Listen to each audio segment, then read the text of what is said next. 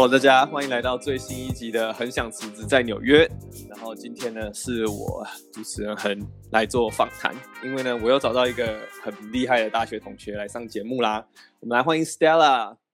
嗨，大家好，我是 Stella。在呃大学的时候呢，他就是一个蛮怎么讲偏读书型的，算吧，算吧，算吧，算吧，对啊，对啊，对啊，算学霸仔啦。然后。我们那个时候在大学的时候，其实还没有特别熟，嗯、但是我是慢慢知道你在就是硕士的时候，然后开始做一些很屌的东西，然后还才有后来的工作，嗯、才开始知道哦，这蛮不简单的 background 这样子，对对对，然后就觉得今天如果可以找你来上来聊天分享一下，今天走一个职涯分享的概念，就是 分享会这种这种概念，然后看看能不能就是给想走这一条路的学弟妹啊，或者什么。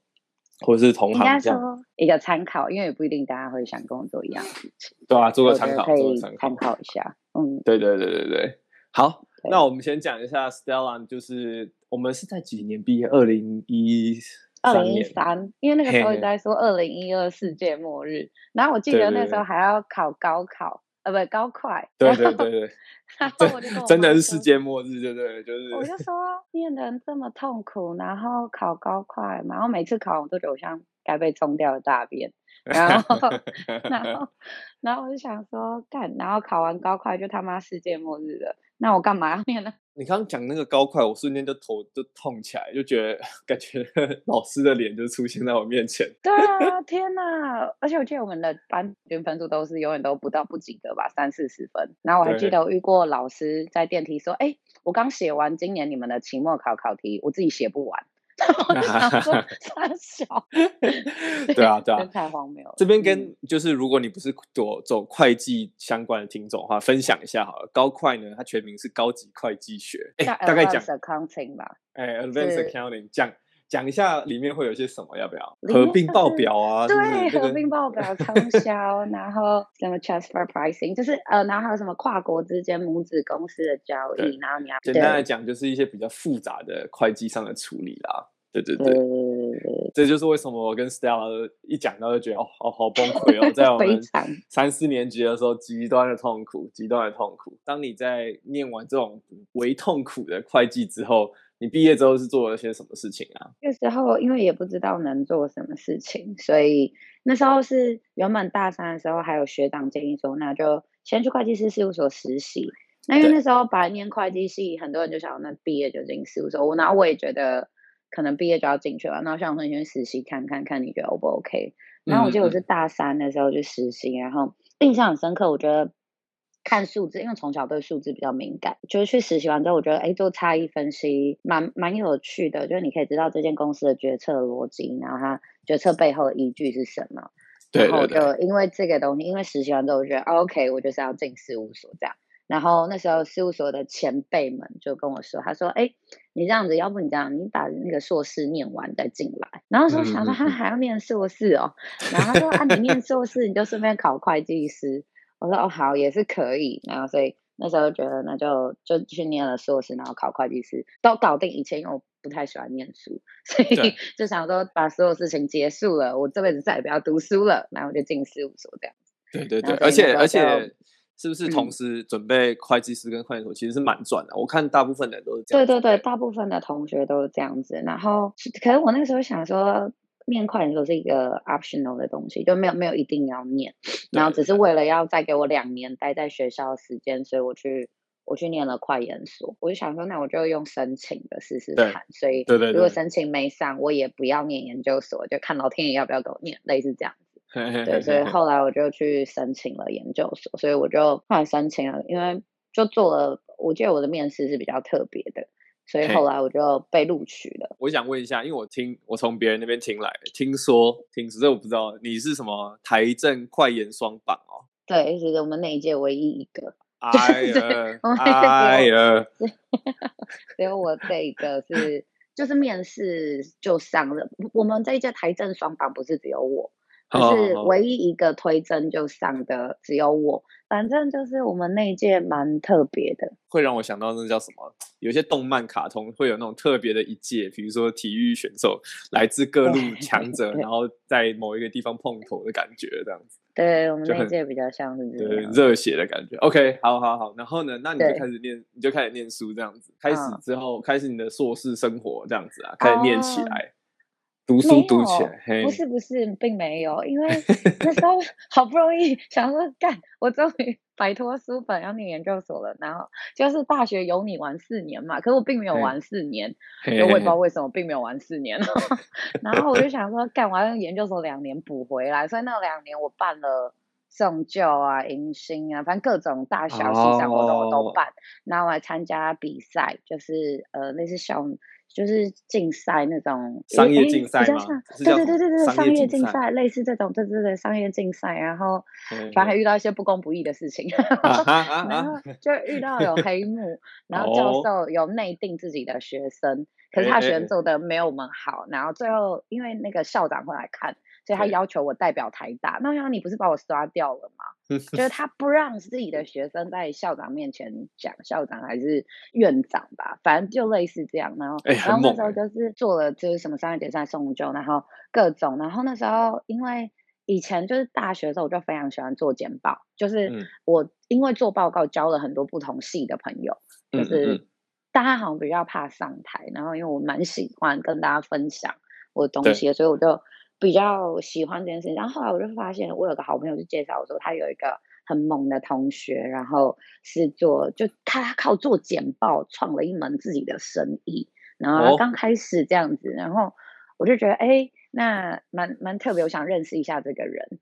然后因为我觉得我也蛮喜欢做简报，而且我做简报不差，我那时候自认为不差。对对，但想更好这样，想认识这些强者，让自己。对，我想要知道说，凭什么你可以用这个赚钱？对，就是就是那些就很厉害的成就，其实一开始都来自于一些很很有铜臭味的 的出发点。哎，你看你怎么赚钱的？没错，对，我就觉得很好奇，说凭什么？就是你教人家做简报啊，你是做多好？然后我那个，所以我那我后来认识那位那个后来算我蛮好的朋友，然后他是。他是建中的，他有点类似，他好像是什么奥奥林匹亚还是奥林匹克什么生物？奥林匹亚就国手，他是准国手还国手，反正他是保送生科系，然后他双双学位双台大财经，很猛很猛。对对对对，然后他是生科的书卷，反正他非常的荒谬。然后他还是什么呃，生科之夜的整个总总筹还是什么，我有点忘记了。总招那个字叫总招吧？总招，对对对对对对对，反正就是也很会办活动啊，然后总统筹这些东西，然后又去国外交换呐，然后又干嘛的，反正非常猛。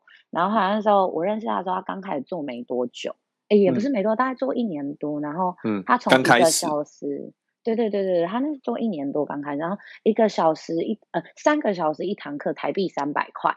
然后我认识他的时候，已经做到了他开始开那个 workshop 是这样讲，哇，就是是工作坊那一种，对对对，一对多啊这样子。对对对，然后重点他的学员都是医生，然后那时候我就觉得非常有兴趣，所以他他办一天的 workshop，那时候他刚起步没多久，就已经他已经在业界小有名气，嗯，然后。就是会有三一一次办 workshop 都会有三四十个学员，然后而且对对对，然后来的都是医生群，基本上会有三分之二的人是医生，然后课程满意度非常非常高，然后所以就变成原本一两个月开一次，变成一个月开两次这样。对对对，加长加长。对对对。对对对，然后那时候我就非常的好奇，然后所以就因为这样就，就我就开始了尝试了比较不一样的东西，然后那时候开始跟着，就是从一开始做助理，然后没多久我就上台，嗯，我印象很深刻，我那时候上台就是开始跟着上台讲课这样子。因为我本来在研究所，我就做助教。反正后来我上研究所之后，就蛮多才多姿的，就开始教学生啊什么的。然后我就觉得，反正就是一样的东西。然后就是说做简报，嗯，就是说你不太怕讲话这件事情，并不是你很害怕的事情，因为毕竟你在硕士生活已经很长，这样子。对对对对对对对，对。OK OK，好。对，我蛮喜欢把自己的想法，然后算怎么讲，算卖给别人。对我来讲，是当别人愿意。哎，他觉得他他买单你的想法的时候，我就觉得哎，好像又完成一个 deal 这种感觉，就，就有一种成就感啊，不只是钱这样，更有一种对对对，哎，人家买单这个这个东西这样，对，没有错，哎，蛮屌的，蛮屌的。OK，好，对，然后后来就是因为开始跟他就做做简报的关系，然后那时候又刚好遇到要毕业前，嗯、然后那时候最惨的事情是那时候跟交往五年的男朋友分手，然后我是我第一次要上台，嗯、我还记得前一个礼拜 前一个礼拜哭的就是大爆哭，然后然后后来就是我还我还隔天就是还要彩排，我下个礼拜要上台讲课的内容。然后他跟我说需要 postpone 吗？什么？我说不用。然后我那个礼拜还订了机票，人生没有自己出过国，没有护照，我一个礼拜内办了护照，然后搞定什么漫游啊，然后换了钱啊，然后我还把课搞定了，然后什么论文啊，然后那个时候我记得是分手，然后期末考，然后我还要改学生的期末考考卷，我自己有期末，因为我研究生，我自己有期末考，我自己有报告要交，然后我还有学生的期末考要处理，我有两个班。后来一个礼拜内我就搞那么多事情，然后飞出去，然后反正后来大概是这样，然后最后开始跟着他，就是那次上台就是算还算成功。我记得我当天上完台，我的行李就放在旁边，哦、对对，放在 旁边。然后一下课一点，下午一点，我的那个那个 section 一结束，我就拉着行李去机场，然后我就飞去一个 我完全 没有去过的地方，我就飞去墨尔本，然后去了墨尔本。我下飞机的时候，oh, 因为我在一个礼拜内拿到护照，买了机票，我买在最高点，就正常飞澳洲。好像是台币两万，我买了五万吧来回。哇！那对那时候就觉得哦，我什么都不想管了，就是应该也就随便的，随他去了。对对对对对对对对对。然后我刚刚在想，我刚刚在想说，要是我是你那一班的学生，就看到自己的老师行李都已经放在旁边，然后你就会说有没有问题，然后就没有人敢举手，让大家就这样 看着你，看着你的行李，看着你这样子，然后 对，反正非常荒谬，然后对对对对对，直接飞了，好好好好，对，墨尔本这样子。对，Okay. 然后反正对，还被海关当成是就是是来卖淫的吧，还是什么的吧？因为就非常奇怪啊。对，大概这样。反正就从那个时候开始，对对对，然后就觉得，哎，这个简报其实在这么差的状况下做的也还可以。然后后来就是有跟我谈更深入的合作，所以后来就是每一场我都到，然后他固定开始播一些 section 给我讲。Oh. 然后他说他觉得我有潜力，因为反应还不错。就我第一次上台，然后学员就会觉得，因为内容课程内容不是我生产的，我只负责讲。对对，然后对，对，然后因为我那个好朋友他也是就觉得，哎，这还不错，他可以就是就他觉得我有希望，或者我有这个潜力可以继续走下去，就这样。对对对。所以后来到了毕业的时候，因为事务所都会跟我们签合约嘛，在我们实习完，基本上你没什么大问题就被签下。没错，没错。然后你讲的很简单，嗯、其实我拿事务所合约还拿有点辛苦。啊？怎么可能？真的啊，真的、啊、没有，因为我不是走传统的审计课，我是有另外再去面试别的啊，就是在那个有对对 advisory 跟 compliance。我靠，我在当兵的时候，我等了好像快两个月才等到我的 offer letter。就没有像你讲的那么稀松平常，对，不是，可是你是 advisory 之类的，不是，你不是 auditing 的就就不太一样，对，就不太一样。他说那个就会比较辛苦，对，反正后来就是因为 offer 已经签了，然后本来还是硕士毕业就要去，然后因为我跟那个事务所的老板刚好，因为他是我们正大的学长，就我就 跟他咨询了一下，我就说学长，我可以晚一年吗？对 对对。就碰到这种情况，对对对，想说跳再再探索一下，对对。我就想说也是，就事务所反正 auditing 部门 forever 缺人，所以我就觉得我应该有这个谈判的筹码。然后他们就说，学长说好啊，就是不然你就再跟人资那边讲一下，然后你缓征一年，就跟当兵缓征那种感觉。对对对对，再去闯闯一年，看看能做出什么。就是后来就去了嘛，就去做简报。然后做了，嗯、我记得那时候全职开始做，就发现哇靠，跟 part time 做完全是不一样的事情，就是是不是要自自己设计自己的那个 material？对对对对对对对。然后发现，哇靠，我完全不擅长哎，就是我就是一个 copycat，我只我只会别人做好东西我来讲，讲的跟自己的一样，可是要我自己生一个东西出来，我觉得好像这不是我擅长的东西。嗯，然后，所以那时候就挣扎了一段时间。因为你刚刚在讲那个简报，我突然有有一个蛮好笑的故事。因为我们有时候会在公司里面，就是那个 Spotify 里面看不同团队的简报嘛。然后那些简报，他们通常都是开那个权限是开公开的。然后我有时候会点进去看啊、嗯、，Engineering Team 就是我们工程师团队的简报，都废到笑哎、欸，就是白底黑字，然后 然后只用一些那个动态图 GIF，偶尔偶尔放在角落，就烂到爆。啊、但是我们有一个简报是我常常很喜欢点进去看，是我们有那个 designer team，就一群设计师，哦，那个真的是就争奇斗艳，他们就会说什么这个礼拜的主题是斑马。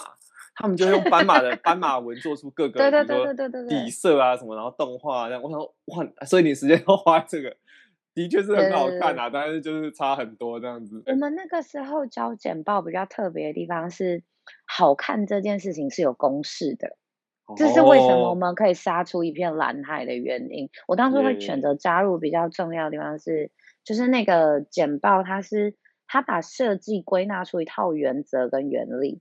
所以让你可以很轻易的上手，嗯、让你的简报在不踩地雷又又简单的状况下，掌握几个基础的原则，你就可以做出非常清楚的简报。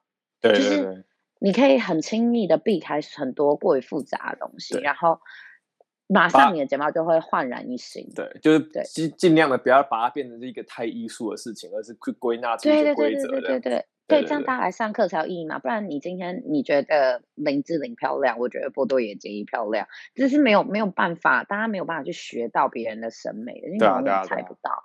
对，对，对，对，可是，所以我们那时候教的是剪报设计，对，所以我觉得那时候算蛮特别，嗯、但是。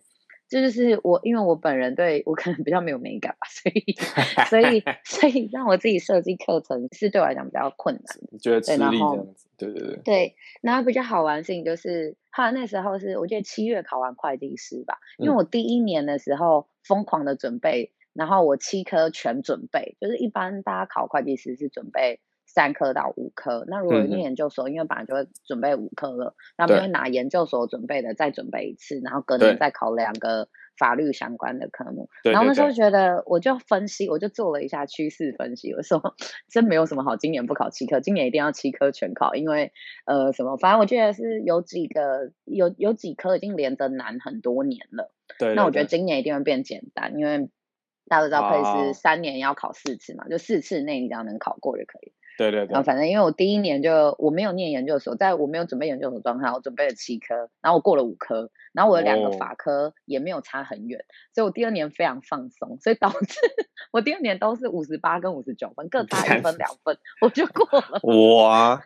然后哇哇哇！然后所以我就后来就考了第三次这样子，对对对就是就是在我毕业那一年研研究所要毕业那年，同时要准备论文跟会计师考试。然后同时还面对分手，然后面对我一堆学生，就是各种乱七 乱七八糟的事情。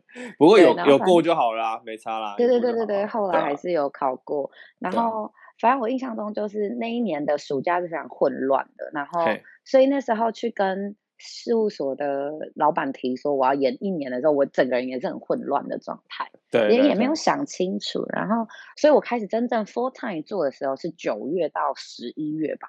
然后真正其实做到十月的时候，我就已经有点扛不住了。嗯、我就觉得，哦，这真的，我真的不知道要怎么做这些东西。那因为我朋友他是他非常聪明，然后他很有兴趣。然后那那个时候我们都年轻，就是大家都二十二岁，那时候二十二十四岁 大家都年轻，对，超大家都年轻，可怜呐、啊。对，然后所以竟没有人懂怎么带人，也没有人知道被带的人应该要做什么事情。嗯嗯嗯，就是大家比较没有历练，然后所以导致。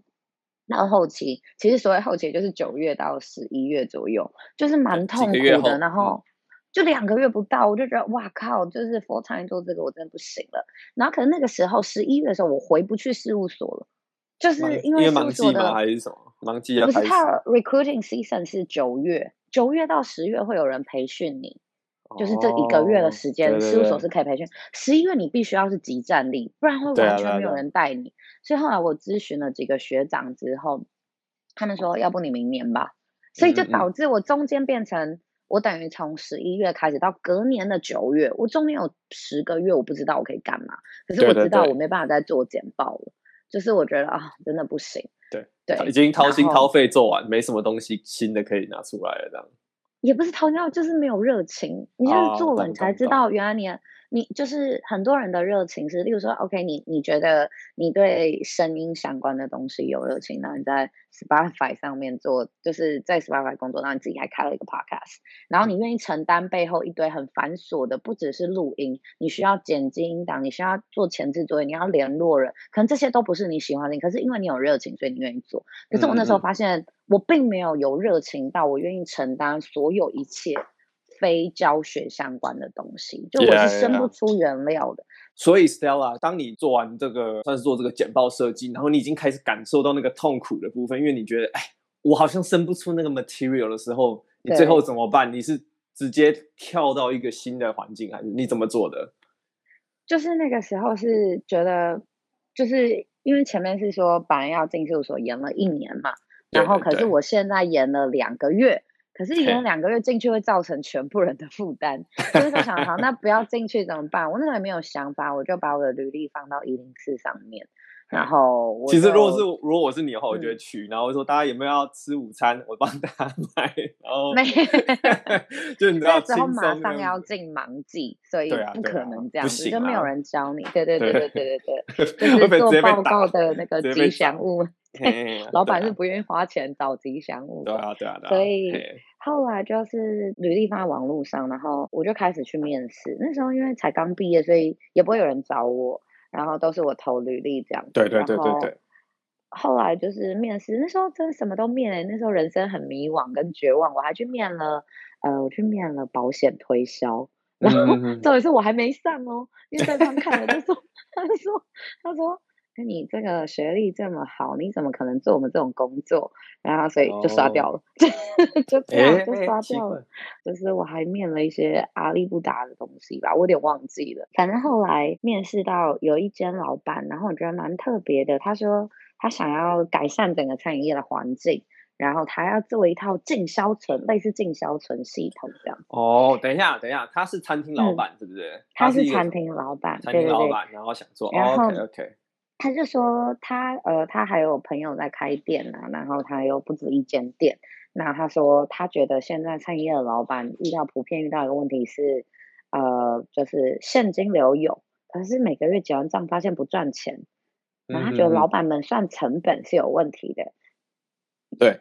然后他看到我这个 background，他就觉得说还不错。他觉得反正刚毕业，可能他觉得是可以试试看的，所以他就。嗯嗯他就把我找去面试，然后就聊完的时候，我整个人非常兴奋，就觉得哎，对啊，可以试试看，因为我觉得餐饮业嘛蛮特别。然后，嗯、而且因为我自己在事务所实习的时候，我听过查餐饮业都非常非常痛苦，就是连那种上市上，因为我会给四大查的，就是给大的会计事务所查的餐饮业，基本上你一定是连锁的，然后你有上市上柜，你才会被查账。对对，一般连认识每天吃的那种很大的连锁餐厅，他们的账都非常非常的不 OK，就是会找不到东西在哪，数字对不起来，然后甚至对对会会有非常多很奇怪的大大公司的常态啦，这也没办法，不能说怪当大公司的常态。没有没有，是餐饮业特别乱，不是大公司都这样，对，是餐饮业特别的不 OK。然后我那时候想说，那。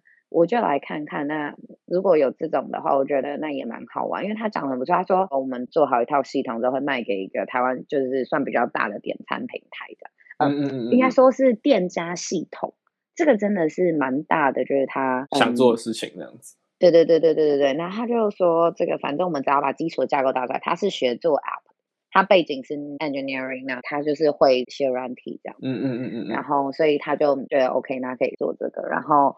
所以我只要负责把前面的进销存按照我们会计人的理解，把基础的搭在 Excel 上。因为我听了他讲，我就大概知道 Excel 怎么搭，然后资料怎么抛转，然后怎么把这一套用下去，然后怎么知道每一天就是你你什么东西有没有涨价，怎么知道？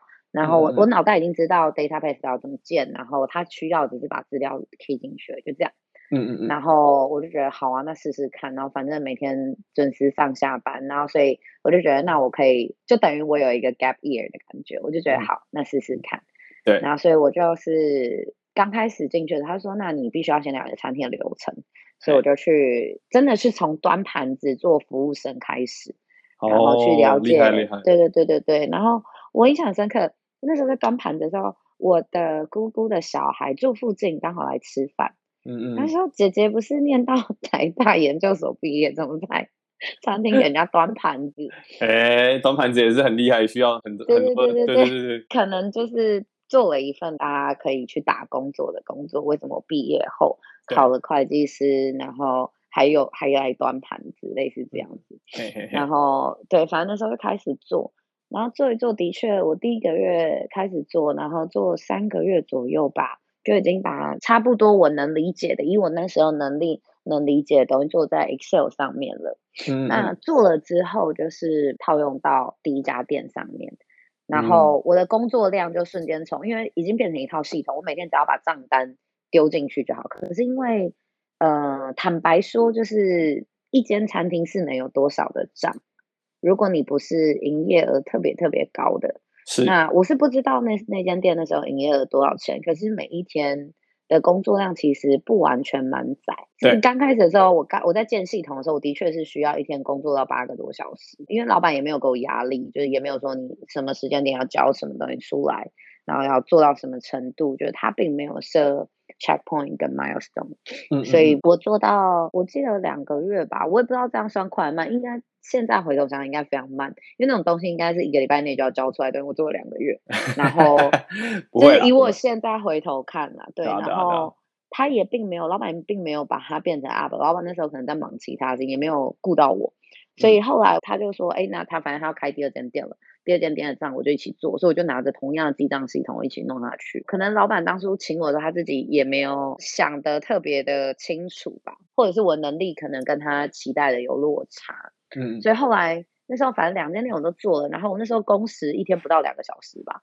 我记得我最困扰的事情是我每天上班到底、嗯、我不知道我在 干嘛，因为没有那么多事情可以做了。但是把系统建完之后，你只是负责把每天账单丢进去而已，就这样子。对对对，对。然后，可我觉得很爽啊，我很羡慕这种人生。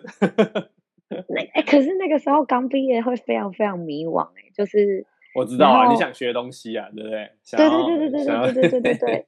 然后后来还好没多久，反正总共三个月左右吧。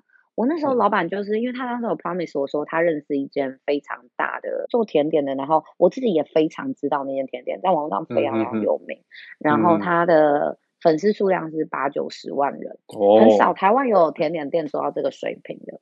Yeah. 然后一个月的营业额是几百万的。所以那个时候他就说，这个老板就是反正他有听说过我这个人，然后他就本来是把我借过去帮他整理一下账，就是用我那套系统看能不能帮助到他。嗯嗯嗯。然后所以就是把我借过去这样子，结果不巧我变得太好用。然后因为我刚刚不是说过，我前面工作量原本一天八小时，我大概两个小时就做完了。对啊。换句话说，我一个礼拜其实只要上一天班就可以，我就变成我四天拿名，因为我事情做得完，我就跟老板说，那我先待在这个甜点店这边把事情做完这样。然后反正后来我就我就过去。就很好的朋友是不是？这两个老板是那种。对对对，那两个老板是，对对，好像是国中还国小同学吧，我有点忘记了。对对对对对对对，他们蛮厉害，就是他们当我老板的时候是三十岁。就是从他们很小十几岁认识到现在，一直都甚至开了餐厅，然后还互相有股份这样子。然后我就去了，然后在甜点店，然后因为甜点店的老板特助刚好要离职，然后所以那个老板就相中我，他说：“那不然你就来接特助工。”所以我就开始做特助的事情。你在做他的那个系统的时候，嗯、你能够吃他的甜点吗？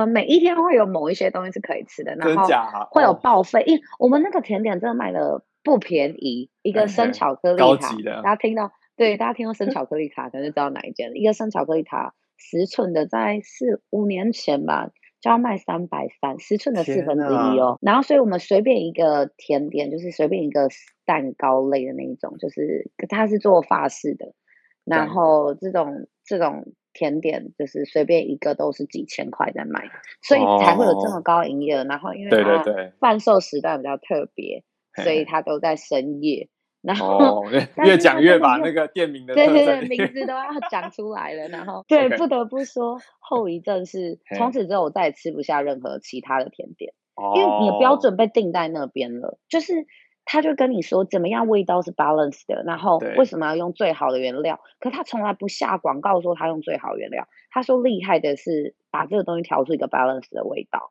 然后而不是他是用好的原料。对对对，他是用好的原料是应该的，被所以被宠坏的年轻人。对，然后我就 自从在他家之后，我再也不不买任何外面的那种面包店啊，什么什么小西点，我就觉得干这不行。然后什么，然后什么超商连锁超商的甜点不行，然后什么一般蛋糕店不行，真的再也吃不下任何其他，后遗症超级严重。我记得我两到三年时间，后来我根本就不吃甜点了，然后就瘦了，吃不到好吃啊，也没有。如果有瘦了就好。我觉得要让一个人减肥最好方式就是带他吃遍世间一切美食，然后从此之后他就会放弃。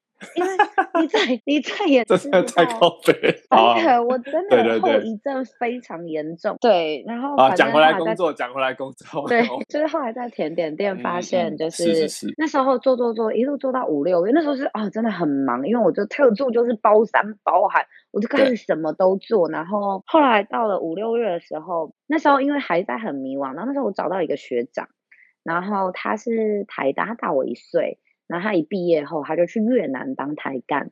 然后我记得那时候我认识他的时候，他刚从泰国回来，他在 ASUS 就是电做电脑平台，他在 ASUS 做通路，然后一年管一亿的预算。然后那时候他才二十七岁，然后就觉得哇靠，学长好屌哦。然后我就觉得可以，就是我觉得那请教一下，可以做到。那那时候请教他，然后我觉得他好像就觉得说，那就出去看看。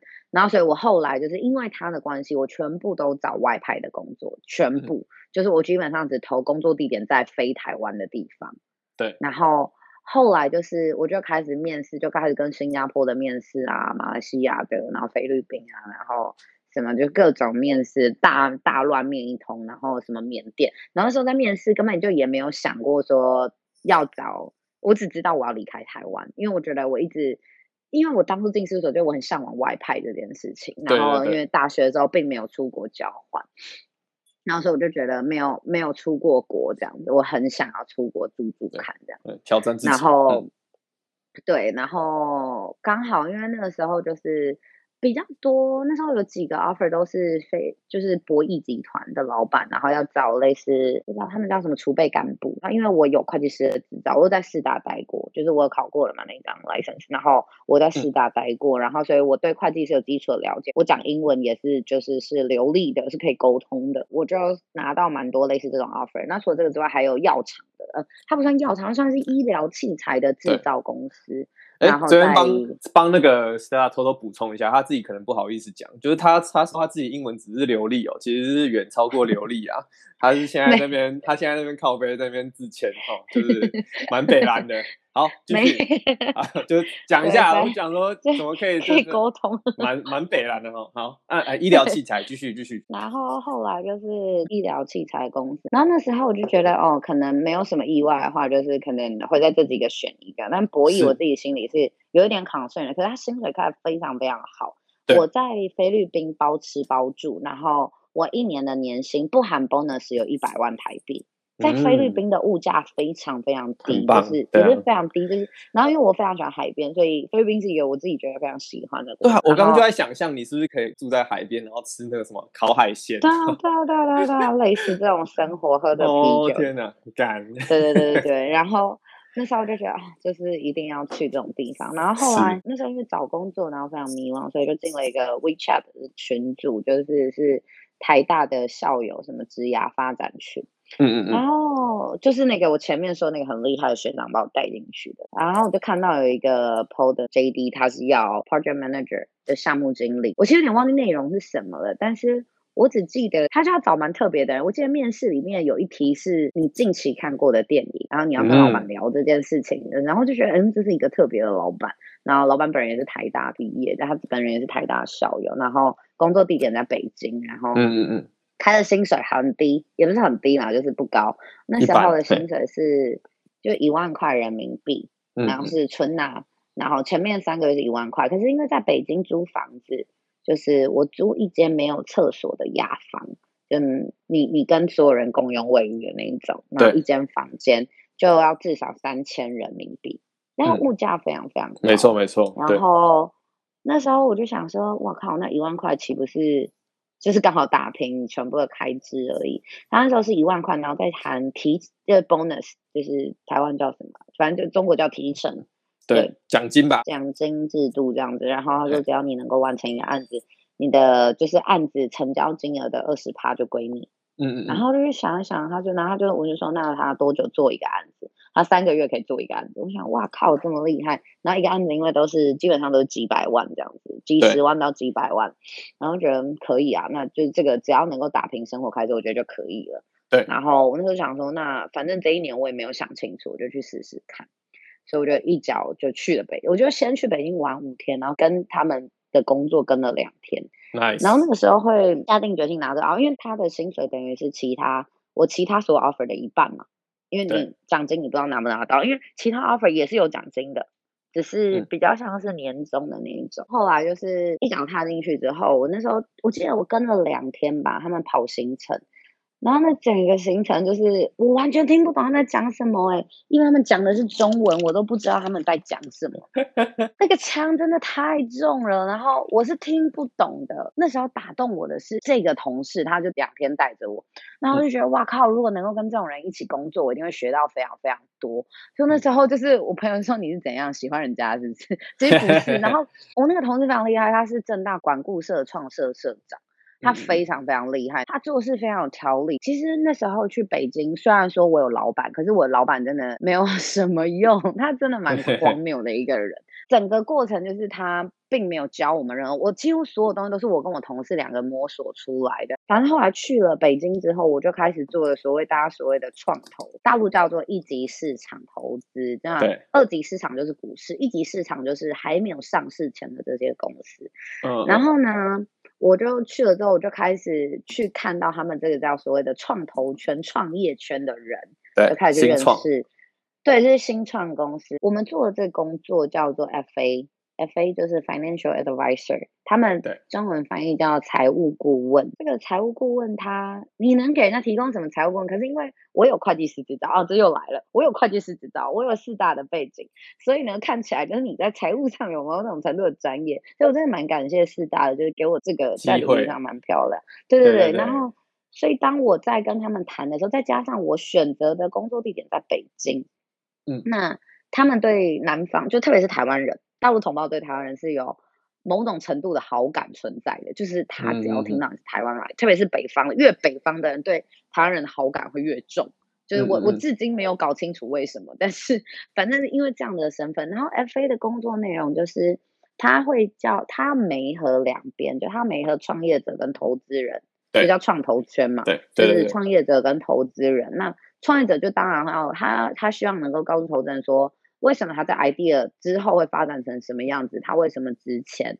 对，然后，所以后来我就去，就是我就必须要去了解这些人在干什么。嗯，大家可以想象这个工作比较像卖房子，大家就会很好理解。你你要卖，只是我卖的，对，我其实就是房仲，只是我的物件，我的标的不是房子，是公司的股权。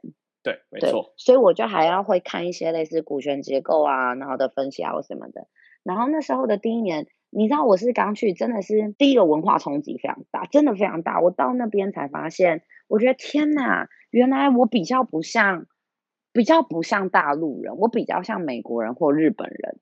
嗯，就我真的不像大陆人，我也不知道为什么。然后我觉得我的文化上，所以我记得我在北京的第一年，我的朋友除了台湾朋友之外，我只有一个大陆朋友。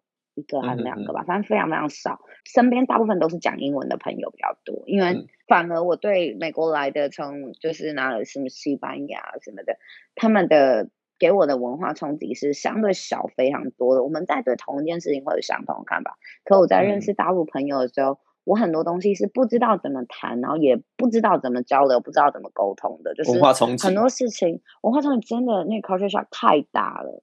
嗯嗯嗯，然后。后来就是，反正就是他开始做了创投之后，我就开始理解各种产业。那刚开始因为老板没有带嘛，我跟我同事两个就乱做一通，自己摸索。对，我们自己摸索。可是后来比较特别的地方是，零一七年的十月十五号我落地北京，然后十六号开始正式上班，一直到过年前四个月的时间，是一个屁都没做出来的。然后我记得我前面刚去，我爸妈没有说啊，你成交了没？你有没有案子？我就说没有，没成交。对，真的是，因为你真的不知道在，你就在瞎忙啊！你根本我去之前，我也就是这是我的问题。我去之前，我也没有搞清楚创投在做什么，我就只问了一圈，然后我自己查了一下资料。就出发了。那时候真的大陆对他那个时候非常非常火，那时候大陆一年能够成交的案子是两万多件。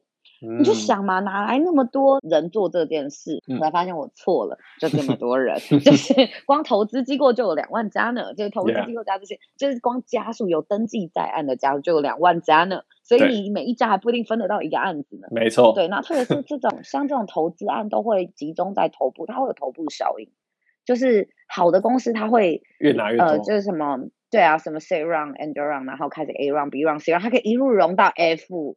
H，然后只要你够厉害，就像我记得那一年最大的泡泡，一七年最大的泡泡应该是小黄车 OFO，它融了到 F round 吧，然后最后谈战略融资，然后倒闭，然后就是明星公司，就是对，它可以融好几十亿、好几百亿，光融资那个创始人就发了这样，对啊，他就赚超多钱。那个 OFO 小黄车创始人跟我们一样大，嗯，同一届的。对，然后反正就是那时候我就就是我想说，那就在北京做，所以前面就算闷着头在做，然后我每一天真的就像我每天做的工作就叫做陌生拜访，就是我要去找哪边有 roadshow，就是路人，然后我去找哪边有 startup，他会在 roadshow 里面讲自己的理念，然后我要在我要先投，首先我要搞清楚口音，然后 我要听得懂他在说什么，是，就是算了。他可能是专业领域，所以我可能会压根听不懂。然后我还要能够理解前面他们的，因为文化上有差异。就像他们讲，他们讲 B 站的时候，我要知道什么是 B 站。他们不会讲哔哩哔哩吗？还是什么？对，哔哩哔哩。Oh. 然后他们讲 B 站，然后他们会讲什么？然后很多字会有，就像我们台北人会对某些东西会有简称，他们也会有他们的简称。嗯、就是你要先学习他们的语言，然后要学习他们的一些讲话的东西，例如说，嗯嗯嗯他们要讲充电宝。我真的是刚去的时候，我就一直我每次讲行动电源，大家都听不懂。就是你前面你 光语言，你就会有很大量的落差。没错，然后再加上北方人的卷舌音很重，嗯、然后我讲话就是一个完全不卷舌的状态。然后所以就是他听我讲话，他也很吃力；我听他讲话，我也很吃力。嗯、那我每天还要靠讲话吃饭。对对对，然后我刚去的时候，我还坚持打繁体字，然后客户就会你一定会在骂，就是对啊。就看不懂啊，然后你 对，然后反正对，反正后来就是前面三到四个月完全没有案子，然后也没有进度，就是我们也没有什么在手的案子完成率什么的都没有。对，哎、欸，我有点好奇、欸，哎，因为你像到现在提到了有提到一个老板，听听起来不太管事情，然后听到一个同事非常的强强大的同事，但是整个公司是三个人吗？还是还有别人？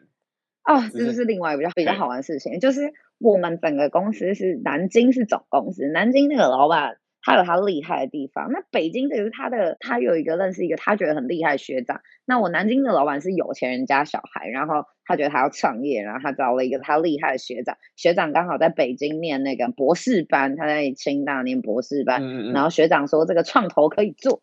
然后他就说：“好吧，那不然他就拨了一笔预算给学长，就是去招人。所以呢，我去之前，我这个厉害的同事其实也刚去一个半月而已。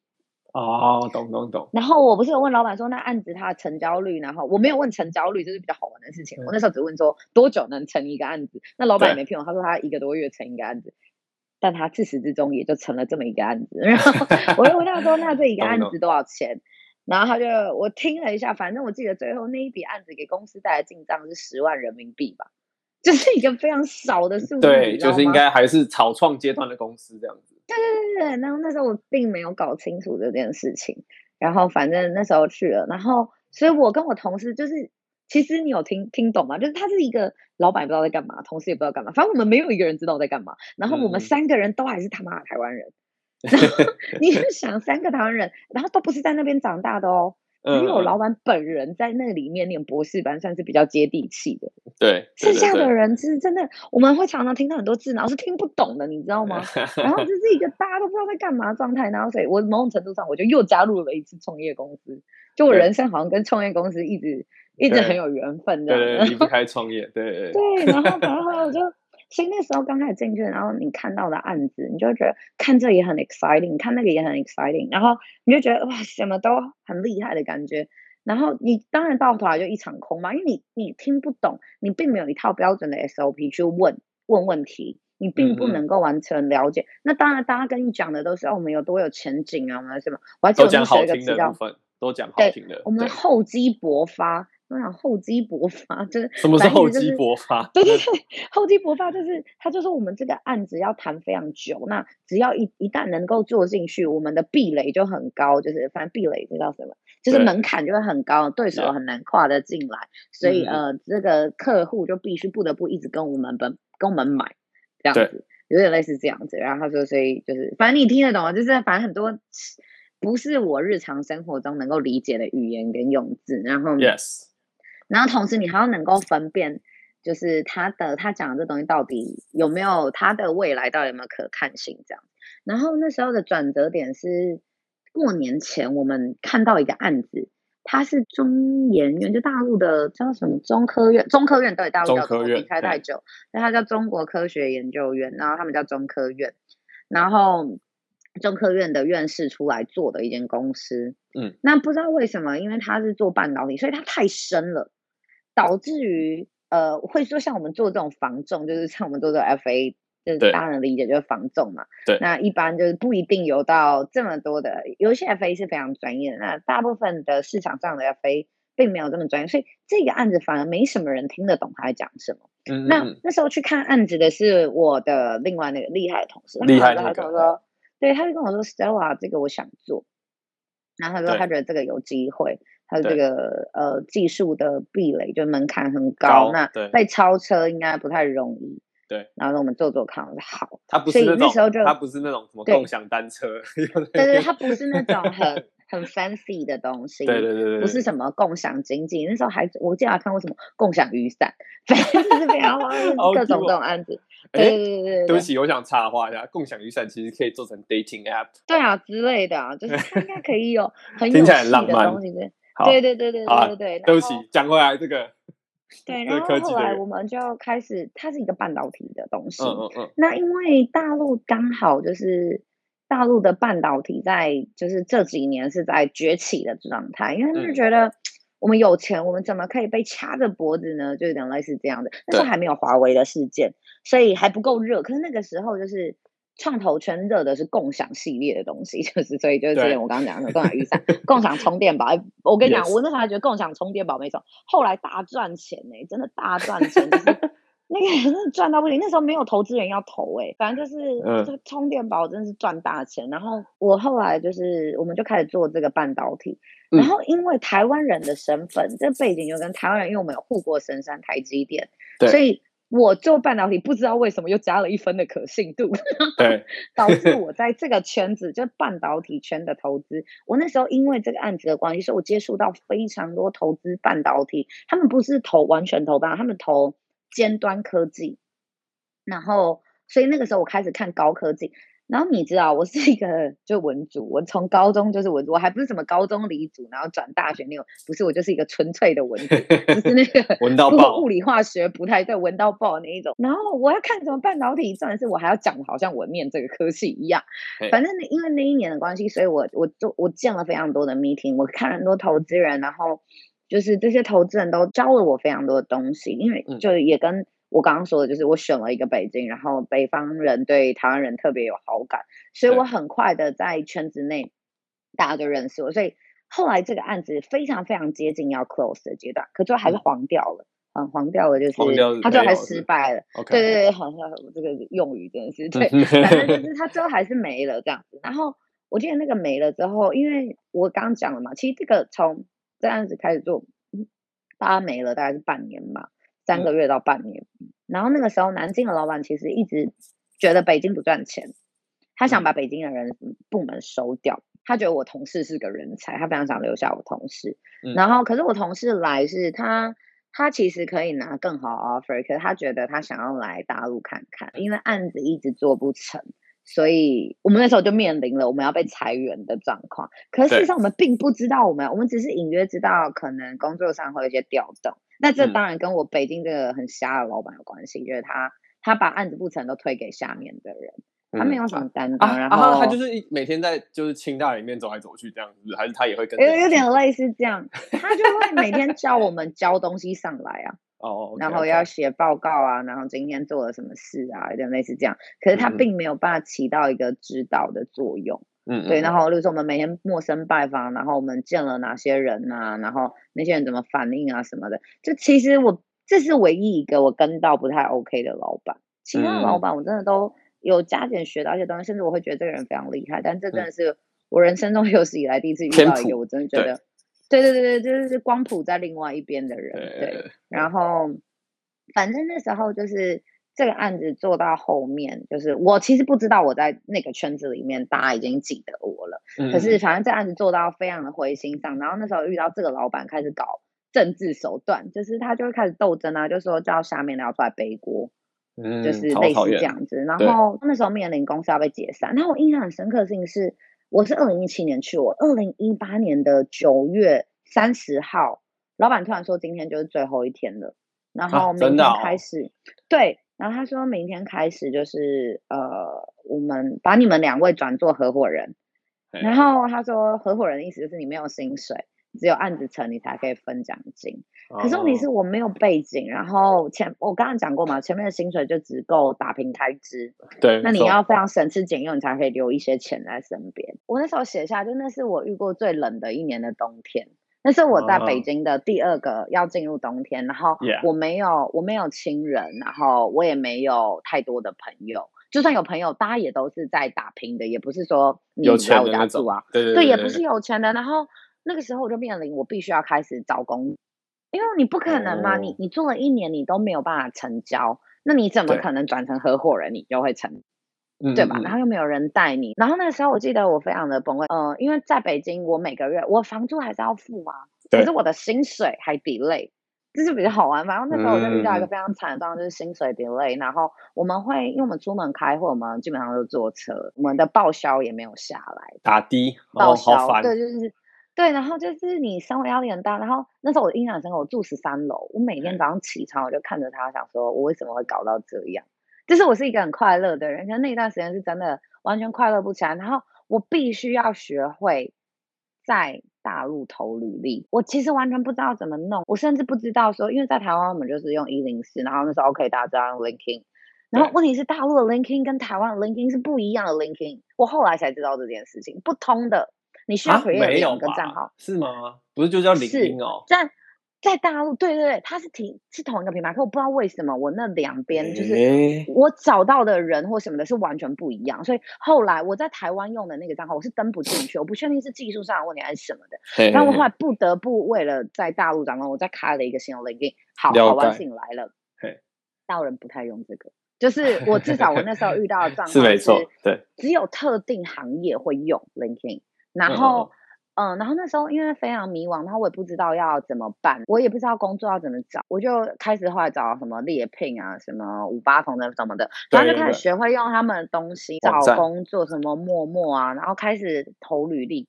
然后刚开始投，等一下，陌陌不是约会网站吗？还是不是？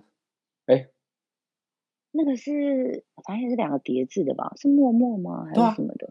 我以为是一个约会网站，我确定探 探是 dating app。哦、oh, 探探是 dating，陌陌我记得还是，干我忘记了、欸，oh, 就是 对，因为后来我也删掉，然后反正、就是、好了好了，对，就是那时候投了，我记得我一天投两百封吧，反正一天上线能投是两百封，对对对对，毛钱。然后那时候九月，九月就是刚过完毕业季啊，我怎么可能找得赢？哎、欸，大陆每一年的毕业生是多少人呢、啊？真的真的真的，很可怕。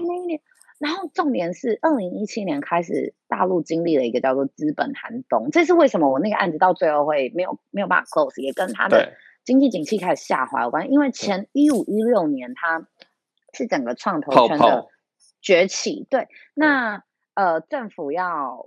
为了管制这件事情，不要所有人压身家去投，就大家都想投出一个 Facebook，大家都想投出一个没错 Amazon，因为大家都听过那个故事吧？Facebook 的天使投资人拿了几万块美金，后来变好几亿，就有点类似这样子。他的他回报是一一万八千多倍吧，好像这个数字，反正就是一个非常夸张的。大家都想搭上这班搭上这班列车，那对，就是政府为了管制的关系，所以他们出了一个叫资管新规的，就是管制银行的钱不能用于这种风险投资，导致整个整个创投圈就受到打击，然后所以我们就没办法成长。那因为受到打击的关系，所以开始很多工作机会就会减少。如果我又没有想要找其他类型工，我又想要继续做这一块的话，其实非常非常非常难找工作的。然后，对，我记得我那时候。好不容易投了不知道几百封履历之后，我得到的第一个面试工作是一个医美投资集团的一个面试。那我面的岗位是为什么找上我？是因为同样第一个是我的英语沟通是可以的，就是我到北京之后，我发现他们的考试是可以的，可是呃，大部分的人的状况是他没有办法交流，没有办法口语聊天，他们都会讲会看，可是他的发音是一个不是那么的标准，这跟。大陆的学，他们学中文，就是我们台湾人学 a b p m f 嘛，嗯，大陆学的他们学拼音，拼音，对，他们拼音是像我们念 a b c d，他们是念阿波茨德，所以导致他们在发发英文的发音的时候，他们会用他们小时候学的发音习惯来发音，嗯，所以导致只要没有出过国，甚至很多出国念书回来的讲话都没有我更像美国人，就他们的口音可能还比我更差一点。对对对，所以这这让我在语言上有一个蛮大的优势，所以我那时候在北京找工作，反正我就找到了这个工作。那他会找上我是因为他们有有非常长的，就是他们常常需要去欧洲出差，他们要看新的技术，他们会投资以色列的公司。那时候面试的时候，我是一路到最后一关了，我已经要跟总集团的总就是最大大老板面试，嗯、然后就坐下来没多久，那个老板是一个彻头彻尾的北京人，然后拿着美国护照。就是 基本上大陆有钱人的标配就是，对，不是中国籍，拿着美国护照，对，或者拿着英国护照，或拿各个国家护照，但反正不是中国籍这样子。对，然后他就，我记得他就开始批评我怎么没有化妆，然后嫌我皮肤黑不好看，啊、然后嫌我什么，对，然后我就一路到了最后一关了，然后老板就这样讲了一通，然后重点是。带我去面试那个人也非常的错愕，因为那个跟我面试了两三次，是一个博士，他蛮喜欢我，就是他也觉得这个英文是 OK 的，然后讲了一些东西，他觉得我就是他要找的人，可是因为他老板不喜欢我，所以工作机会就这样没了。然后那时候就非常的沮丧，你要想我我要交房租，我还要维持生活开支，然后那时候爸爸妈妈就会说，你去你干嘛去？那么远的地方去北京，然后你生活也没有过得比较好，你现在又交不出房租，那你要不你就回来吧，这样子。妈妈就会说什么家里面有煮你的什么鸡汤啊，或者说卤卤肉，用一些食物来面。对对对对对对 对对对对对，就是反正啊怎么样不好，那你就回家吧。然后什么遇到好想回家吧，电话打来就问说那今天找工作找他，我真的是完全没有办法跟他们讲。然后后来真的不行了，我开始投事务所的履历，可是因为。大陆的四大其实非常难进去，他们是要考试的。我那时候还面试了，那时候在大陆排第八的事务所，就是 会计师事务所。然后那时候发 offer 给我了，然后我想一想，我就觉得我从台湾的事务所离开，我为什么还要去大陆事务所？然后说问了一个我，我有一个舅舅蛮厉害的，然后他是跨国公司的，现在是台湾区董事长。然后我那时候就问了舅舅，我就说哦，舅舅你觉得这个怎么样什么的？我舅舅就说你为什么要从四大变成去了八大？我舅舅这样跟我讲了一句话，然后他说：“他说你再想想。”然后他当然没有支持，或者是反正我舅舅是一个非常，他是一个非常 supportive 的人，所以他舅舅觉得，对舅舅觉得你你值得更好的，就是我舅舅就是非常 supportive 这样。然后对对对，那时候我就决定，好，那我要拒绝这个 offer，然后我就被我爸。大骂一通，然后我就沿路哭回家。我记得那天是我下地铁刚面试完另外一份工，然后我就跟我爸说我可能拒绝，我爸就把我彻头彻尾大骂，然后说你好不容易打得到一个 offer，你就不用再失业了。然后因为那时候已经十二月，那时候非常非常冷，我那时候就是一边哭一边回家，然后 爸爸就说，爸爸说你这个不孝女，什么什么，对，然后也没对搞出什么。反正那时候我就又在面试。我刚刚前面不是说我不知道我在圈子里面小明星吗？因为那时候我一边在找工作的时候，刚好有一个案子也是。半导体案子来找我，半导体的投资人，他投的是超早期，就是种子轮，就是 round。然后他就说他手上有个案子，他觉得不错，问我可不可以帮他推我。所以我那时候是一边找工作一边推荐这个案子。那时候一路做做做做到十二月，然后我在找工作找到焦头烂额的时候，就是我就想说，那我就一边拉拉拉看这样子。然后那时候我有问我那个很厉害的同事，因为他那时候也在呃，也在犹豫，就是要回台湾还是怎么样。但他那时候是想回去，因为我们真的水土不服的蛮严重的，没错，就是大陆的文化就是差蛮多。所以这个案子是我独立一个人做，他那时候并没有兴趣。他说，如果我有需要什么帮忙，我可以请他帮忙。可是因为我自己也觉得。怎么可能可以成案子？所以我就想说，因为我见了那个案子的老板，就是那个创始人，那个 startup 的创始人，然后觉得他非常温温文儒雅，然后我觉得蛮喜欢，我想那就帮帮台湾同胞一点类似这样，就帮帮自己人这样子。对对，他是台湾人这样，他是台湾人，他是台湾人，对对对对对对对对对对对。只是没想到那个案子成了，就是他居然就就就成了，然后然后那时候。我印象很深刻，就是你 suffer 了一整年，然后你都没有搞定任何事情，然后甚至在你最最难过的时候，然后你因为我以前做所有案子我都有 partner，然后甚至在你没有 partner，我觉得我已经在我已经在死马当活马医在跑案子的时候，当然我该做的事情我还是有做，我还是这样发周报给我的就是客户，虽然我们做这种案子都不会先收钱，就是我还是照样做，嗯、然后我同时一边我还要找工作，然后我还要 一边。边找工作边被洗脸这样子，然后回家还要扛这些压力，然后就案子成了。我记得我成案的那天，我哭到不行，我哭了四个小时。就是你你你一整年的委屈，对。然后我哭到我忘记我还要面试，我还约了一个面试，然后我哭到我忘记我要面试这样子，对。哦，好感动，真的好感动，而且重点是还还自己主推这样子。那你有没有跟你同事讲说，对对对对，你一走我们就没有，我没有，我没有这样跟他讲，还白目起来这样，没有啦，没有，对对对，没有，我没有这样讲，对对对对对，反正后来我就成案子了。后来就是那个面试，我就我后来隔天才想起来我要面试，然后后来就是就又。继续面试，就成案子，可成案子不等于薪水会入袋，因为他成案，投资人不一定有打款给他，只是投资人们确定说这个案子我要投资。对。可是，在大陆是呃，他确定他要投资，不代表钱真的会到账。没没错啊，这中间还是会有一些那个。对，你必须要收到钱。好，就算我的客户收到钱，好，也不等于我会收到钱，所以这中间还有很多关。对。可是我觉得成案子是一个。职业职涯的里程碑，就是 OK，我独立做完这个案子，这在这在大陆其实非常非常非常少见。就是我等于是一个没有背景，然后我就去那边，然后什么人都不认识，从从语言开始学习的这一种。对，对，对，然后。然后到理解，然后到选定一个领域，然后做到成一个案子。很多 FA 是做两三年都成不了一个案子的。嗯嗯，对，这个真的是可以拿去放在你的那个 resume 里面，隔天面试就直接讲。你知道我昨天做了什么？对对对对对，我的的确没错。然后我成的那个案子融了三千万人民币，三千万现金是有入账，就是台币一亿。一亿三吧，一亿三千万，因为现在大概四点二而已。OK OK，四点二、四点三，对对对，人民币在变。对，然后所以一亿多，然后我是一个人做完，所以我后来就是我隔天面试的时候，就是我就跟老板说抱歉，我昨天情绪太激动，因为我自己我的我的案子过了，这个老板就是比较厉害的老板，刚好就是我下一份工作，我我印象中我跟他面试完，老板很喜欢我，然后就让我进入笔试的环节，因为我就算是进入了真的。他们算是投资银行，就是小家的投行，嗯、然后就算是一脚踏进了投行这个圈子。所以其实真的是这个案子真的是帮到是天时地利人和，时间点完美到不行。就是你知道，哎、欸，老板，我前昨天就是 刚刚对对对对对对对对对，时间点真的完美到不行。不如我们来面试笔试吧。好啦，那跟我们聊一下新老板还有新工作跟以前有什么不一样的地方，好吗？就是新的工作，因为上一份工作讲到老板，就是我觉得没有小班上的同事很强，可是 in the end 我们两个小白可能还是没办法做出什么东西。有一点。所以这一次在找工作的时候，就会想说我要找一个厉害的老板。那时候面试我的老板就是我，我那个后来新的公司他们有三个老板，然后。呃，我后来跟的这个北京的，我们在北京、上海都有办公室，然后深圳也有。嗯，然后后来北京这个老板之前是，他是黑石集团，就是大中华区的董事。然后那时候就是进中国，哦，捷豹跟路虎，应该是 Jaguar 跟另外一个我就不知道是哪一个牌子，反正是大的汽车品牌进中国的那个并购，就是他他们是专门做跨国的并购的。对，所以就是标准的投资银行 investment banking 这样子。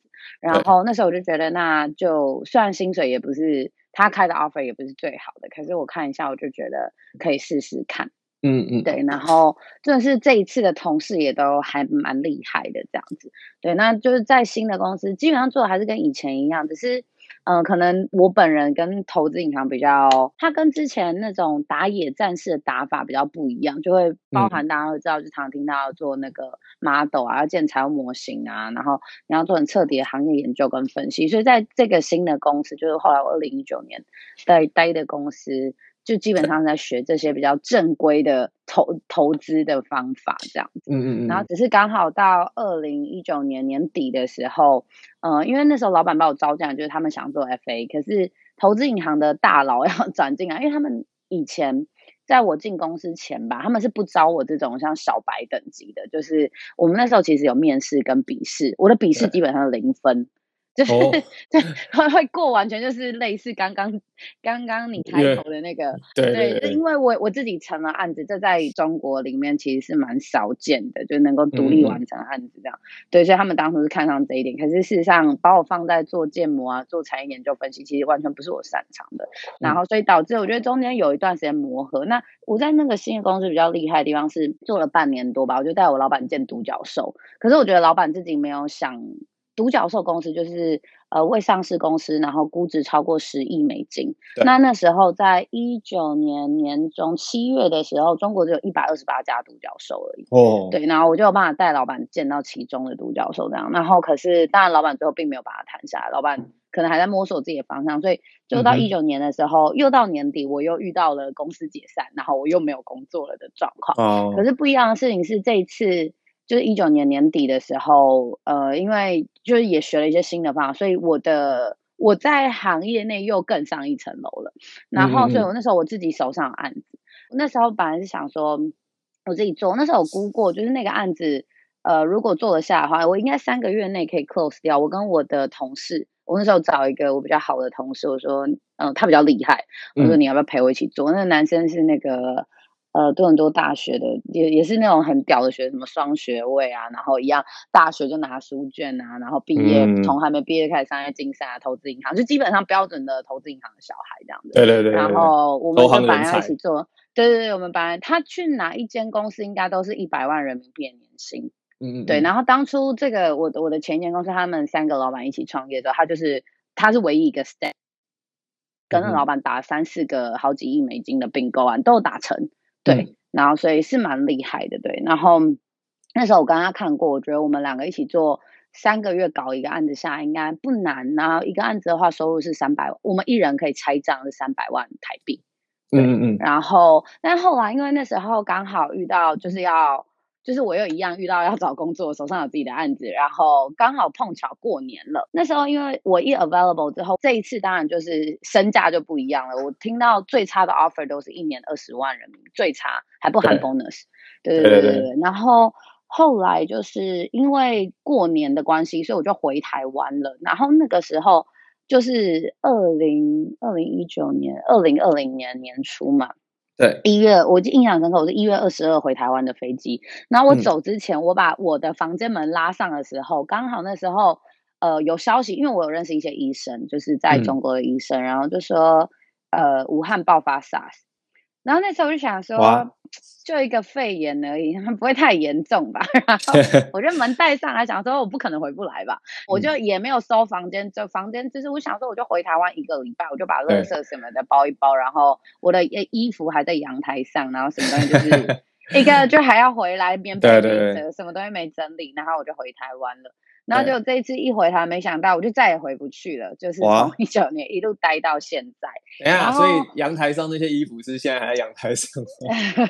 没有，后来后来去年六月的时候，因为我那时候还是一直付房租，我从一月一路付到六月，他妈付了六个月，还是好几几十几万吧的房租，就也没有再回去了。啊就是那时候本来回来只是想说就多待一两周，就没想到疫情越来越严重，因为我是一个闲不下来的人。那我在研究所的时候，我有个同学蛮屌的，就是他大学念五年就拿三个学位这样子。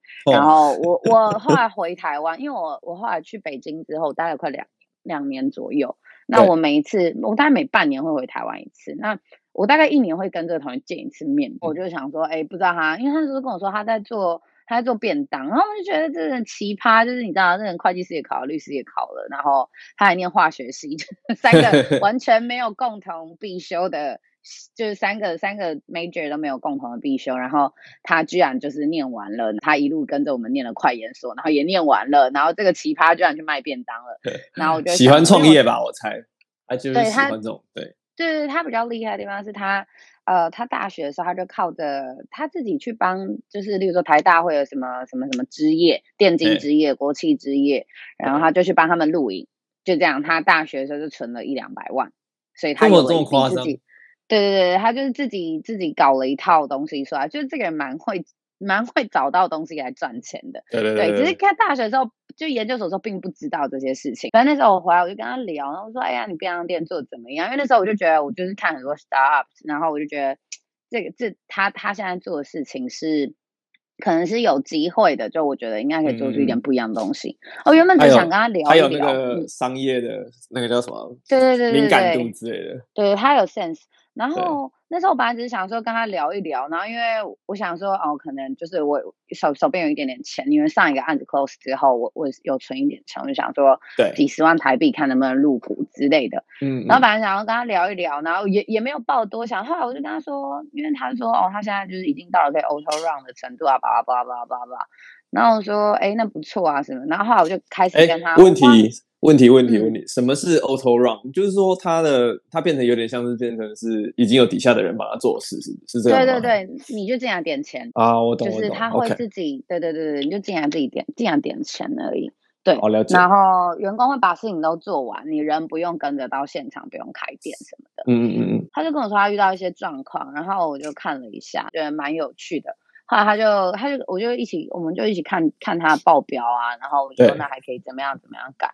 那那时候让我觉得比较好玩的地方是他靠着摆摊，就把餐车我们就要推餐车出去，就是我们作为一个据点，然后我们去找哪里有人流，哪里可以卖便当，然后我们去摆摊，就这样摆着摆着可以把净利润逼出来。那时候算一下，我觉得其实蛮可观的。那只要我们有算过每天的出餐量到达多少，就是每个月的净利润也会到达一个非常惊人的程度。然后那时候就说，那我们就往这个方向做啊，不就好了嘛？然后甚至于比较厉害的地方是，我们的配送密度远比 Uber E 还有 Foodpanda 还要高的非常多。嗯、那数据上显示，就是 Uber E 跟 Foodpanda 一个小时最多送四单，因为他们的骑手只能完成四趟任务。嗯、我们家一个小时最高是十趟。哦，对，所以这个差距就在这里。那我们怎么把密度做出来？然后我们要怎么样？把消费者拉到一个平台上，我觉得哎，这件事情是比较好玩的。很多的平台是包含，就是例如说在台湾是 Uber Eats、Foodpanda，然后在中国是美团、饿了么，嗯，那他们都是自己有平台，可他并没有实业。就它并没有一个实体的东西，所以它必须要靠大量的，它他们需要一遍一遍的融资，然后把用户冲上来，用户数冲上来，然后活跃数冲上来，然后店价也要拉上来，它必须要做到规模经济。嗯，可是我觉得，如果你手上是有实业的状况，所以实业就是像我们就真的在做生产销售。这样子的东西的时候，呃，你要建一个平台反而会是快的。嗯、Amazon 当年是从书店做起来的，所以他手上是有一个实业的。所以我在想的事情是，嗯、那我们是不是也能够朝这个方向前进？然后我们把平台搭起来。所以那时候我就说，那反正我暂时一一两个月之内我没有打算要回大陆去，没有打算回北京。我说那。阳台上的衣服不收了，我 对对对对，先待着，我先帮你。对对对对对对对对对，那个本来只是想要帮他而已，结果帮着帮着，因为刚好股权有点问题，所以我就一路就从帮忙帮忙帮到最后就变 partner 这样子。对对对，然后对，然后自己也就是也投了钱进来，反正后来就是我那时候做是从。我想啊，去年的去年我进来前月营业额大概是在，反正我进来后应该翻了，应该成长了六成至少，嗯，就是每个月的营业额，然后净利润的话也是。就从我进来之后就开始稳定的维持在一个数字上，因为我怕开始有看会看数字的问题就进来就进来看，对对对，就比较比较安全。哎、欸，我这个是我应该算是我私人想问的问题，可能是因为我在美美国待太久，嗯，我想问一下那个便当的菜色是什么？这样可以问？便当的菜色可以问啊？你说的是主餐吗？还是？我就真的是聊天聊到肚子饿了，就是。对，我等下可以发照片给你看。啊，真的假的？好啦，好，那所以你们是有点像是算是商业午餐那种啊，就是你知道，我我想象中的，一百块台币，一百块的便当。哦，OK，你想三块美金可以吃到四五样配菜，然后一个主菜，然后还有哎呀不错，哎不错，是非非常便宜的。然后，even 在台北市这个价格也是蛮有竞争力的。然后，甚至我们有比较平价的款项是冻饭类型的，然后它就是。就 Donburi 嘛，就冻饭，然后他们我们一样是给四样配菜，加上一一份蛋，加上他主餐冻饭肉这样子。其实它还是比什么 Sukiya 那种配的配菜还要给更多，然后肉量给的一样。对，所以我们的回购率做到一个比较惊人的地步，就是我们自己有算，一个礼拜吃我们家一次便当的客人，至少一次的客人占八成。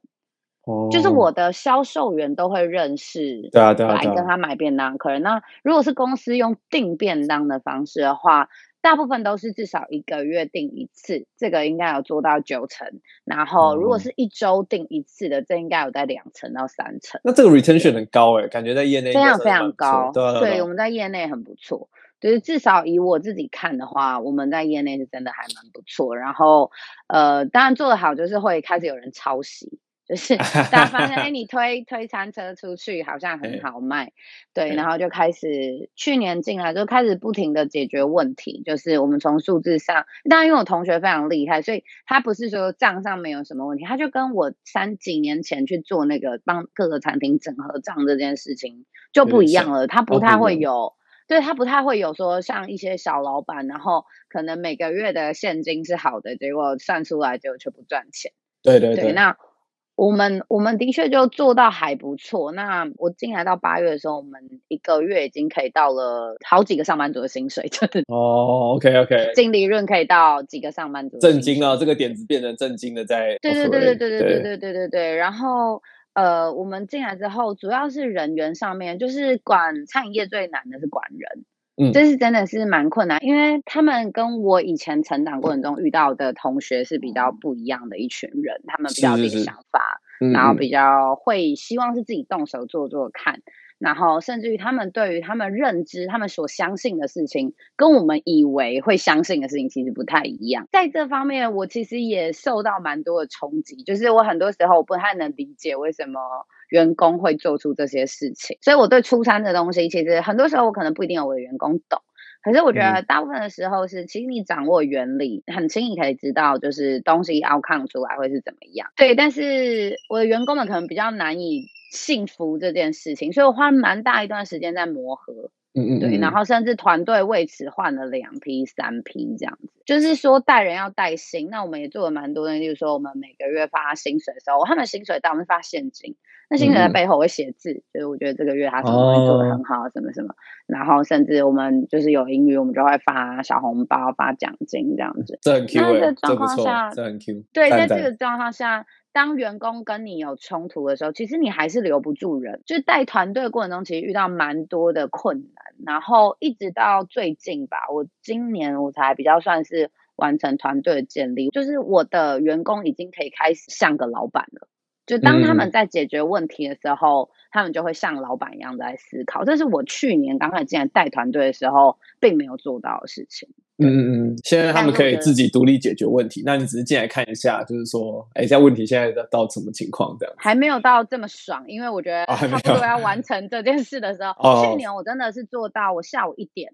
进店了一点钱，然后就收工。对，然后每个月的利润是稳定的，所以这是去年做到那个程度。我花了半年的时间把店做到这个程度。我去年我进店半年赚的钱超过这间店过去三年赚的钱加起来。当然也是因为前面地基打的好，没有太差。我进来只是整顿了一些东西。嗯嗯。对，然后前面的前面的 credit 也不能忽略，因为很多对前面的 credit 是有，也是也对对，也是要提。对对对对对。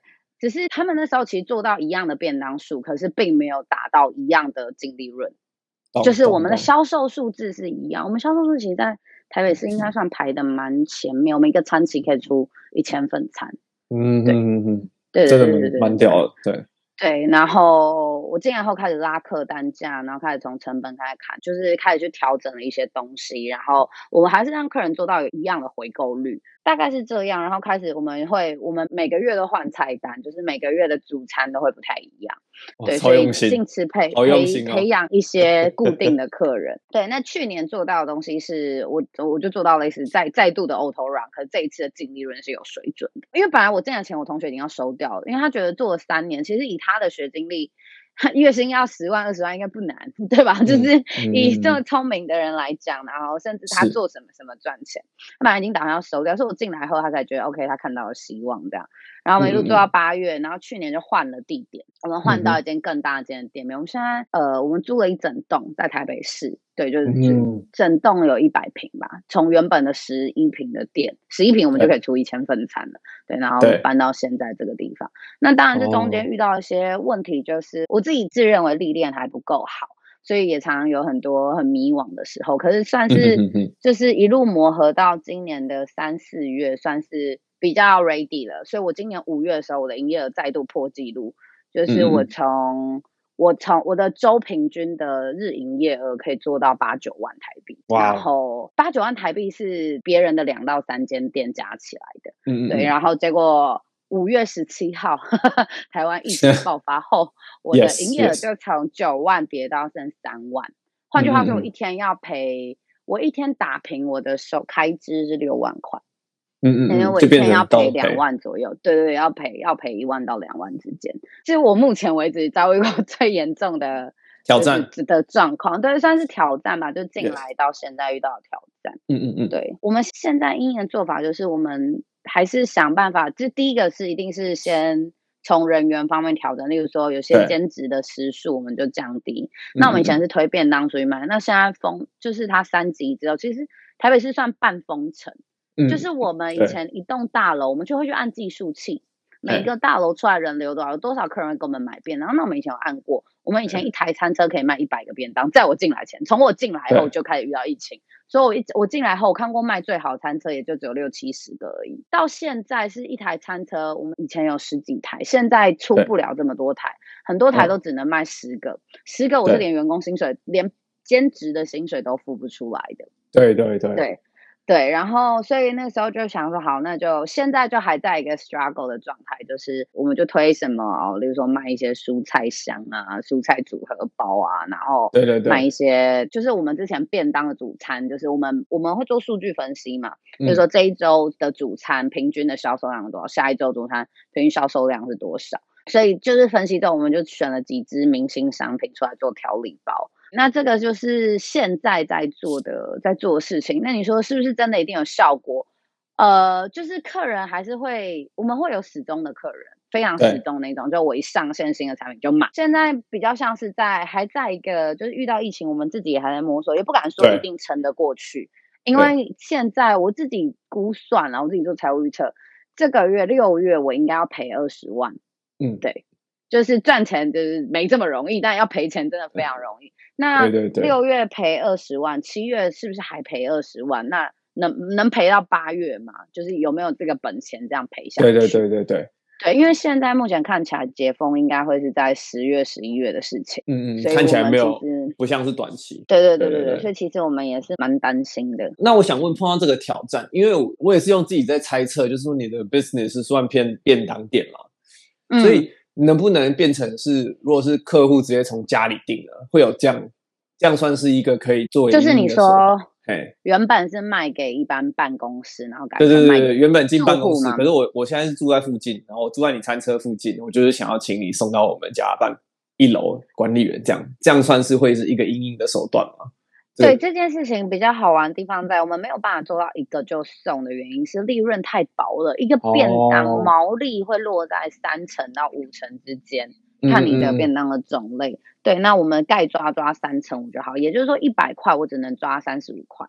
可是如果是一个就送的话。嗯换句话说，我一个便当只能贡献三十五块，可是我一个人工一个小时，你不给他加急车资加急什么都还没给的状况下，你一个小时最低工资就已经是一百六了。一百六在餐饮业其实非常难请到人，嗯、特别是他还要骑自己的机车去送便当。那如果是这种一个就送的，一个小时真的就是六个便当，你算算看是不是刚好付员工薪水就没了？刚好打平，对，那这样子刚好打平啊，对啊，但不行，所以我们现在没有办法做一个就送。你们能够加入现在那些线上外送平台吗？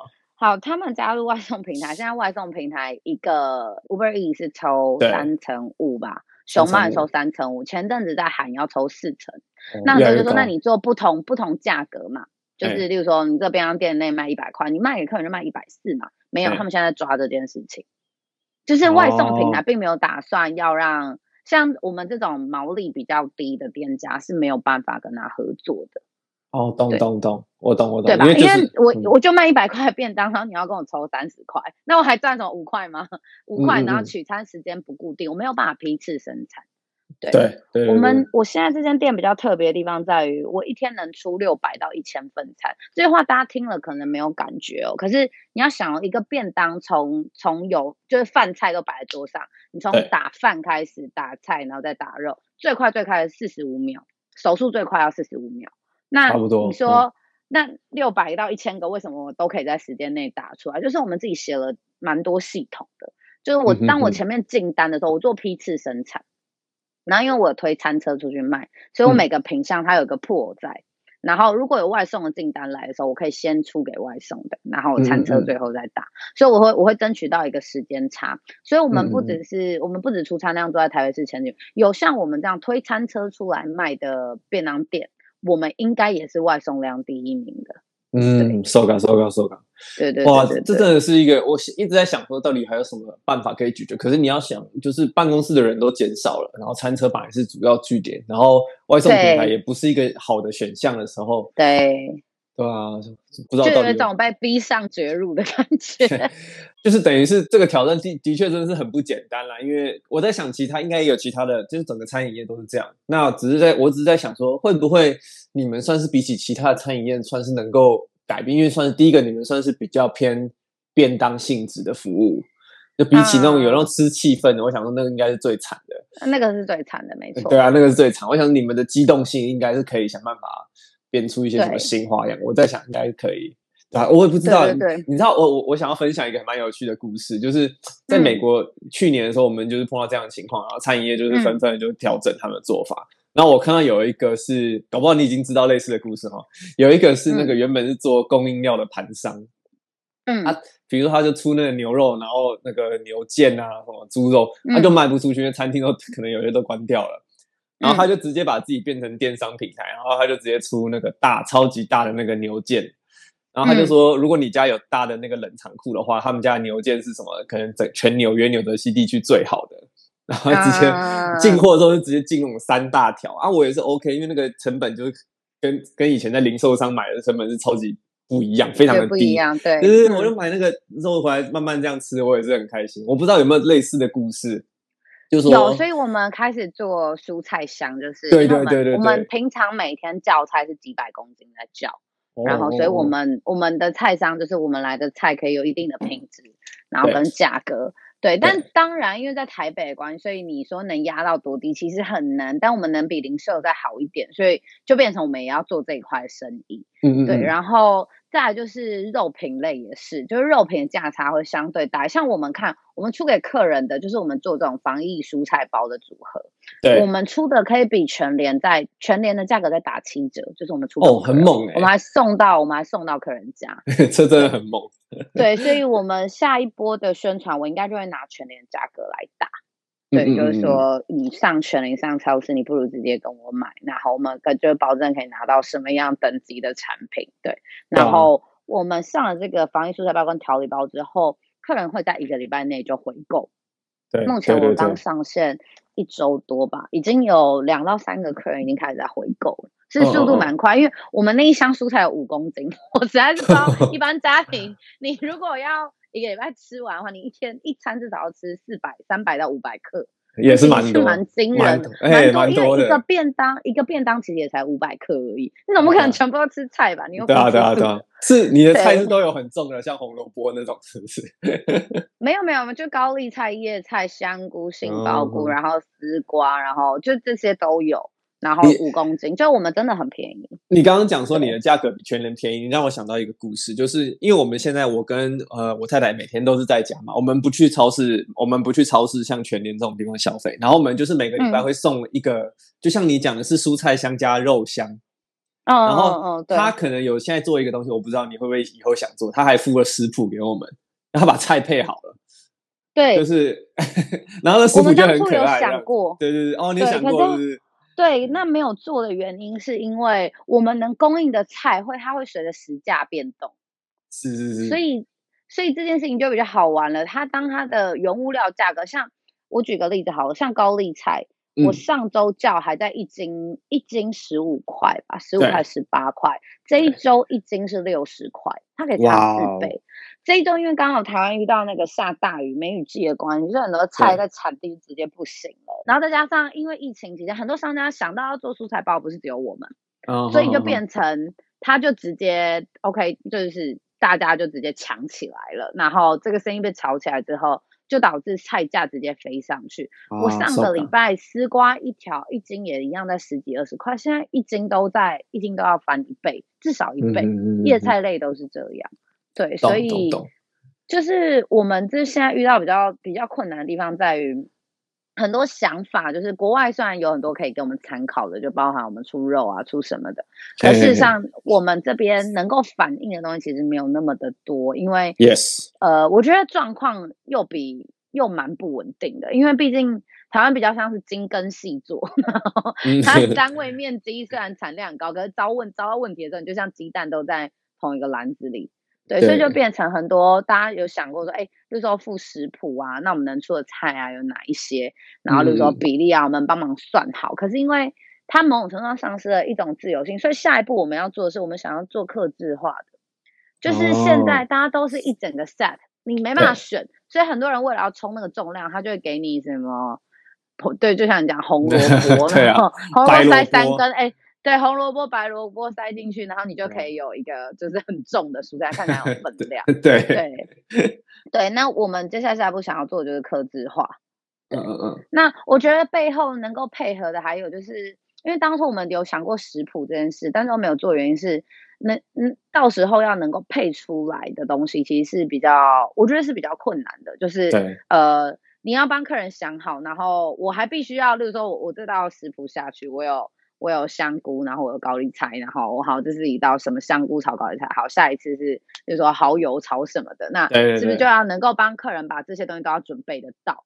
所以一旦这个组合定死了的状况下，你就很难，就是你你的你在这边在教菜的可变动性就会比较少，自由度会比较少。其实是真的，对对对对，因为你已经 promise，就比如说你的菜单已经 promise 了之后，对对。所以其实也没有想象中那么简单，对。不过菜单也不是完全不能改哦。像我订我们讲的那个蔬菜香的肉香，有的时候他就会说某些菜因为价格变动，所以没办法提供，他就直接把它拿掉。对对对对对对对对对对对，会有这样是比较好的啊，对。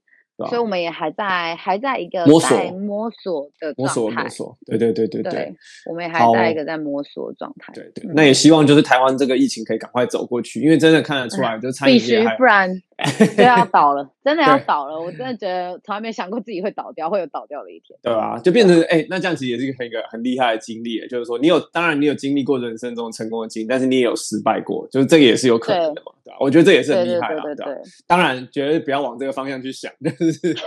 一起加油嘿！但是不过，我觉得这个也是我们不能完全忽视，说这个有这个可能性这样子。对，对没有错。Yeah, make sense。好，那我觉得今天就聊完。那最后要不要宣传一下 你的便当？对对，哎，我觉得要 认真认真讲一下，因为。我觉得就是很多听 podcast 的听众在台湾，他们也是一边在家上班，或者是在家没事怎么办？他说听完，不然我们来听听看，研究一下。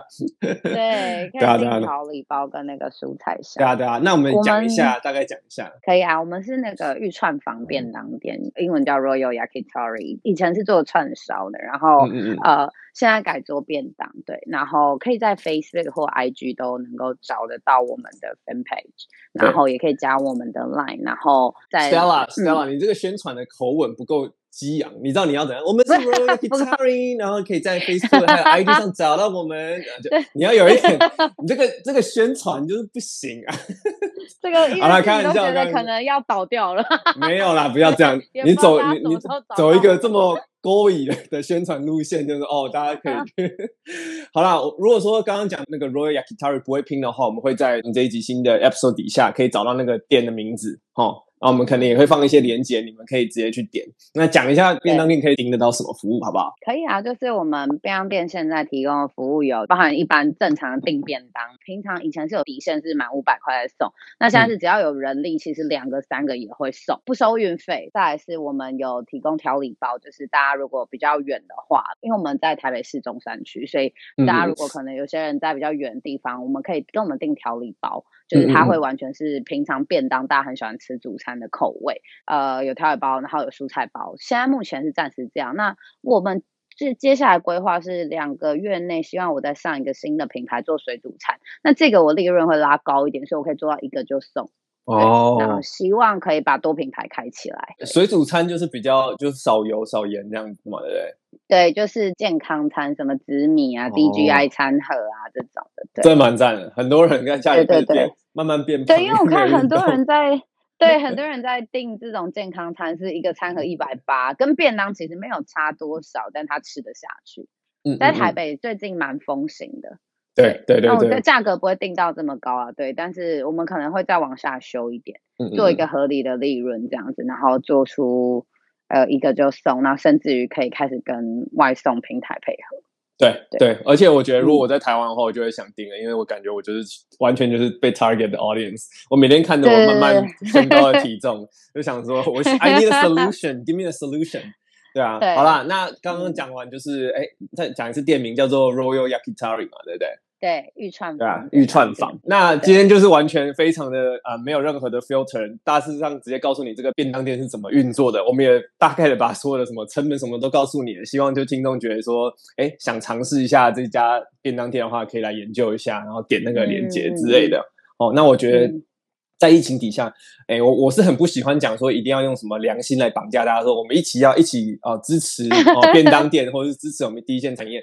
但是我觉得如果说你有需要的话，哎，你如果平常就是在家里闲来没事的话，哎，你定一下，我是觉得还不错，因为我自己也都会都会这样定嘛，我是觉得还蛮喜欢这样的 service 啊。哈，好，那基基本上就是这样啦。Stella 还有什么要跟我们听众讲的？也还好哎，我就觉得我的经历希望可以给大家一些不一样的想法，就是、嗯、虽然我们都是念会计，可是像我跟你就是都没有走在一般会计人走的，都是怪人啊，怪人路线。对，嘿嘿嘿，但是也会就是成长的过程，其实没有白走的路。其实从这样从我一路这样上来，我就发现我每一次过去得到的经验，都会在未来某一天它会开花结果。所以我不觉得有任何时候是在绕路的，然后每一种经验也都是蛮可贵的。包括我现在想起当年在北京十三楼看着，我就觉得我好想跳下去的那种感觉，虽然还是历历在目。可是你就会知道，OK，I survive。那接下来可能什么困难，我一样也可以。撑得过去，这样。对，我在访谈，现在做到现在已经访谈过快要十位来宾了。那每一个人他们在讲他们的职涯选择的时候，嗯、有些人会讲说：“哎、欸，我觉得这个职涯选择是对的，或是错的。”但其实像就你刚刚讲到，就是说，呃，不一定是会是白走的路啊，或者是说，哎、欸，如果你真的觉得你走错了一个选择，其实也不代表说他未来不会对你有帮助。对，只是你当下站在那个角度，可能看起来感觉觉得啊不太对或什么，但其实未来都一定有它的意义在。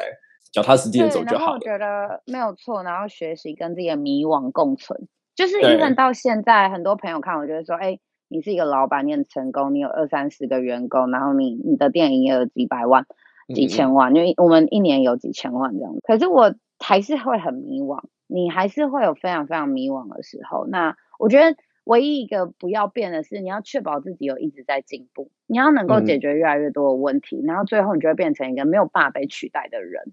这件事情会非常非常的重要，对，解决问题，在每一个岗位，对，都要学着解决更多的问题，没错，然后学着变成一个无法被取代的人。很好的结论，我都有点要泛泪，嗯、感觉是就是这个，这所有就是你现在三个从那个点心店，哎，然后金融业，然后再回来到做创业的一个分享，对，对嗯、拭泪，拭泪 这样子。好啦，那今天非常谢谢 Stella 的分享。然后如果有喜欢的话，嗯、这一集的话，麻烦帮我们分享跟啊、呃、Apple Podcast 按赞，Spotify 也可以订阅。嗯、现在这一段听起来很那个铜臭味很重的样子，Spotify 可以订阅哈、啊、，IG 脸书帮我们按赞分享。好，那就这样子啦。嗯、这里是很想辞职在纽约，谢谢大家，拜拜。谢谢大家，拜拜。